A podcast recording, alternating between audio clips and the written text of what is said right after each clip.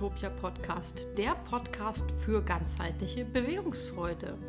Hello 2022, ja. Wir haben zwar schon Ende Februar, aber ich oder wir waren etwas weg. Ich bin umgezogen. Sofitopia gibt es ab sofort jetzt in Göttingen. Quatsch, in Wolfenbüttel. Und ähm, ja, dementsprechend war hier etwas Ruhe. Ruhe vor dem Sturm, wie man so schön sagt. Und ähm, ich möchte, bevor jetzt hier die Podcast-Folge zum Thema die acht Geheimnisse der Bewegungsfreude startet, möchte ich dich einmal ein bisschen reinnehmen in die aktuelle Situation und das, was so passiert ist und was mich bewegt. Und zwar, letztes Jahr hat die letzte Folge hier abgeschlossen mit der Daniela Benseit, die, und wir sprachen im Podcast über vier starke Glaubenssätze, die dich dabei unterstützen können, ins Tun zu kommen. Und in der Zwischenzeit, da, da, da, da, da, vielleicht hast du es über die Medien verfolgt oder über meinen sozialen ähm, Netzwerk-Channel, also über den Instagram-Account von Sophitopia. Die acht Geheimnisse der Bewegungsfreude ist ein Teil meines Journals. Mein Journal ist nämlich fertig und du kannst es dir ab sofort bestellen. Im Journal geht es darum, die Tipps und Tricks der Profisportler zu lernen, aber so, dass du sie für dein Leben umsetzen kannst.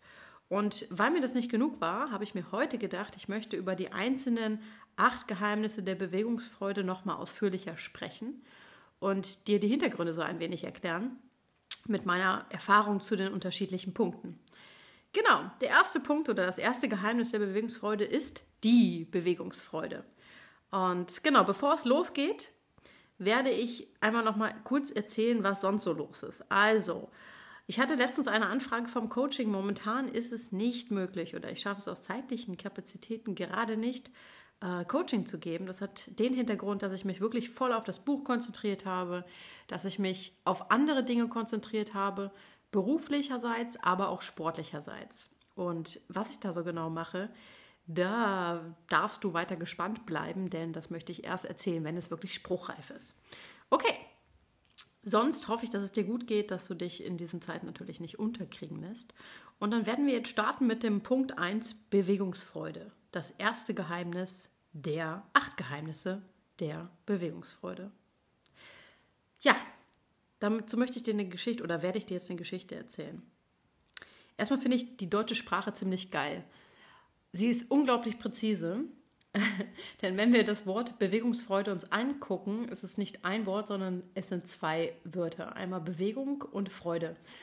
Und ähm, damals habe ich mir über sowas überhaupt keine Gedanken gemacht. Und heute hier möchte ich darauf eingehen, was Bewegungsfreude für dich in der Qualität bewirken kann, also in der Ausführung deiner Bewegung und warum das der wahre Gamechanger ist, meiner Meinung nach. So, und auf jeden Fall eben schon angefangen, die deutsche Sprache ist so genau. Und ich hätte mir gewünscht, äh, Punkt Nummer eins hier, dass ich damals schon die Fähigkeit gehabt hätte, so genau zu erkennen und zu reflektieren, wie wir Pädagogen ganz gern sagen. Also sich darüber Gedanken zu machen, warum heißt etwas so, wie es heißt. Denn das hat mich dazu gebracht, dass ich wusste oder jetzt weiß, krass, ähm, es bedeutet nicht irgendeinen stumpfen Trainingsplan einfach durchziehen. Und damals war das so. Ich, wir springen mal ein paar Jahre zurück in meine aktive Fußballkarriere.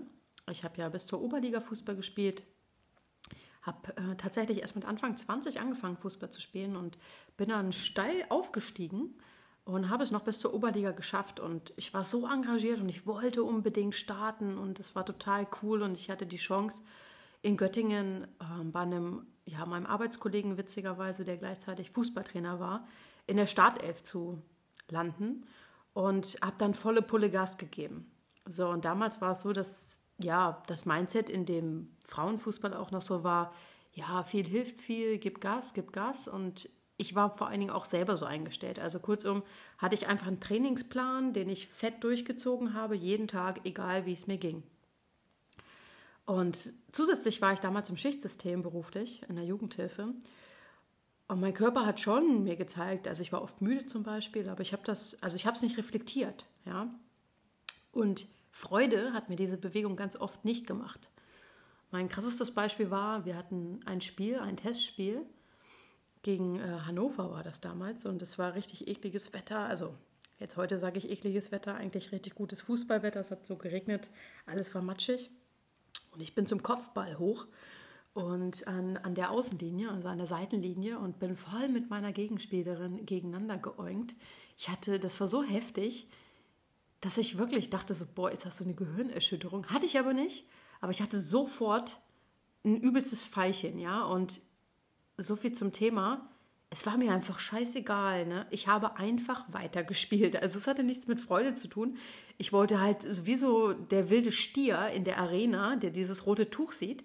Wie verrückt dachte ich so, nein, ich spiele jetzt hier weiter. Ah, okay, Ende vom Lied war dann, dass ich nach dem Spiel mega Kopfschmerzen hatte und echt so überlegt habe, oh krass, ich hätte eigentlich gar nicht Auto fahren dürfen, habe ich natürlich gemacht. Ne? Also, okay, Kurzum, long story short, damals habe ich mir null Gedanken damit, darüber gemacht, was das mit meiner Gesundheit vielleicht machen könnte und dass es auch okay ist, nicht über alle Leichen zu gehen. Also, dass ich trotzdem Leistung bringen kann, aber dass es nicht um jeden Preis sein muss.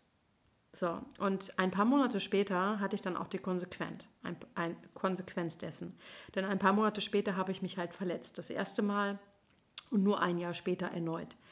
Das heißt also kurzum, ich brauchte wirklich ziemlich viele Arschtritte vom Leben, um zu verstehen, dass viel hilft viel und dieser stumpfe Trainingsplan, zack, zack und ja, immer stark sein und immer Gas geben, dass das überhaupt nicht alles ist im Leben. Und zu 80 Prozent, wenn ich jetzt heute reflektiere, weiß ich, dass ich damals überhaupt keinen Spaß oder keine Freude an der Bewegung hatte. Das war eher dieser, es war wirklich ein Krieg. Ja, es war der Leistungssport aus, zack, ich gebe jetzt richtig Gas. Es hat mir kaum noch Freude gemacht.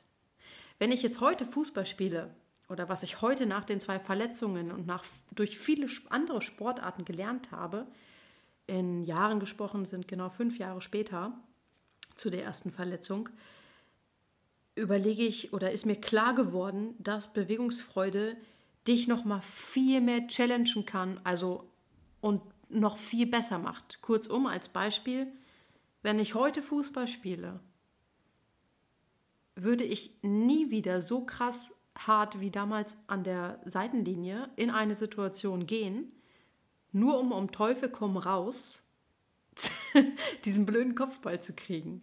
Aber ich würde heute geschickter agieren, anders, spielerisch. Und selbst wenn es mir mal nicht gelingt, würde ich, glaube ich, nee, glaube ich nicht, nur das weiß ich aus der Erfahrung, dann lache ich auch dabei. Also ich habe Freude bei der Bewegung und ja, ich hätte mir gewünscht, dass ich diese Erkenntnis schon damals gehabt hätte. Ich glaube, dass ich mich A nicht verletzt hätte und B, dass ich auch noch viel, viel länger dann in dieser hohen Klasse, also in der Oberliga oder vielleicht sogar bis zur Regionalliga, also sprich dritte Liga schon, es geschafft hätte. Ne, nach den zwei Operationen äh, und jeder, der mal verletzt war, jeder Sportler oder Sportlerin weiß das, wovon ich spreche, nach den zwei Operationen ist es mir überhaupt nicht mehr möglich gewesen, auf dieses Level zu kommen. Also kurzum, es wäre mir möglich gewesen, wieder, wenn ich in diesem Kampf Fight gegangen wäre, wie damals, ja. Und das wollte ich aber nicht mehr. Ich habe die Erkenntnis gewonnen, dass Leistung andere, anders ähm, abrufbar ist und auch Freude machen darf. Ja, und das ist mir heute viel, viel wichtiger. Deswegen und das Geheimnis der Bewegungsfreude ist übrigens nicht nur mein Geheimnis, sondern ein Profisportler wie Ronaldo. Darüber schreibe ich oder habe ich auch in meinem, meinem Journal, habe ich ihn ähm, oder über ihn genau recherchiert, weil ich es unglaublich faszinierend finde, ihn als Beispiel jetzt genannt von einem Profi, ähm, der aber auch diese acht Geheimnisse, die ich jetzt aufgeschrieben habe im Buch und genau aufge und analysiert habe, der trotz seiner, seines Leistungsstandards es geschafft hat, diese Bewegungsfreude nämlich nicht zu verlieren, obwohl er so ein krasses Pensum jeden Tag vom Training hat. Und ja, wie gesagt, woran kannst du es erkennen? Das ist jetzt hier nochmal, womit ich abschließen möchte. Woran kannst du erkennen, dass du in der Bewegungsfreude bist?